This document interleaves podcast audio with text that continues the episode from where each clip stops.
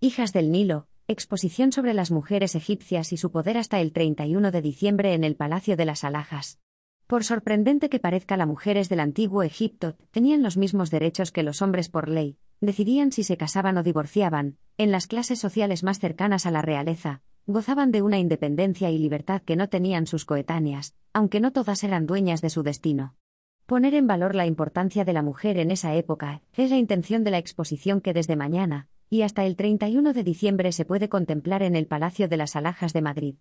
Los comisarios de la muestra Esther Pons, conservadora del Departamento de Exposiciones del Museo Arqueológico Nacional, y Nacho Ares, historiador y egiptólogo, han reseñado el importante papel de la mujer en el antiguo Egipto, donde llegaron ser reinas con mucho poder.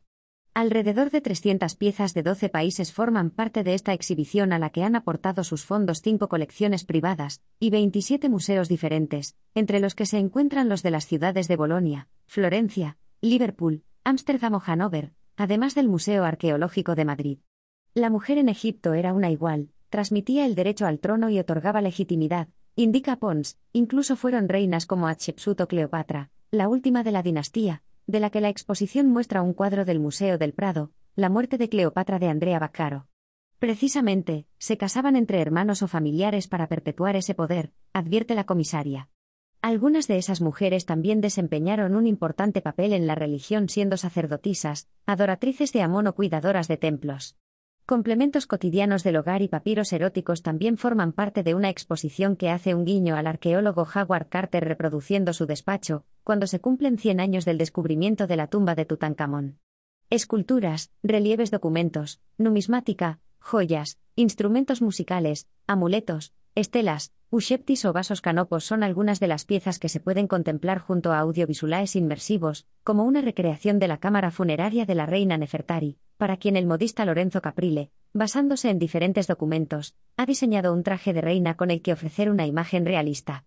En el recorrido se muestran reproducciones a tamaño real de cámaras funerarias, el sarcófago y cartonaje de Caipamau, excelentemente conservado por el Museo de Zagreb, Croacia, o el ataúd de Shepenun de madera poligromada, restaurado mínimamente en el rostro, de intensos colores con la momia dentro. Dos brazaletes de oro, cornalina y lapislázuli, un collar de fallenza, un bote de col o una cuchara para cosméticos demuestran sus costumbres de belleza.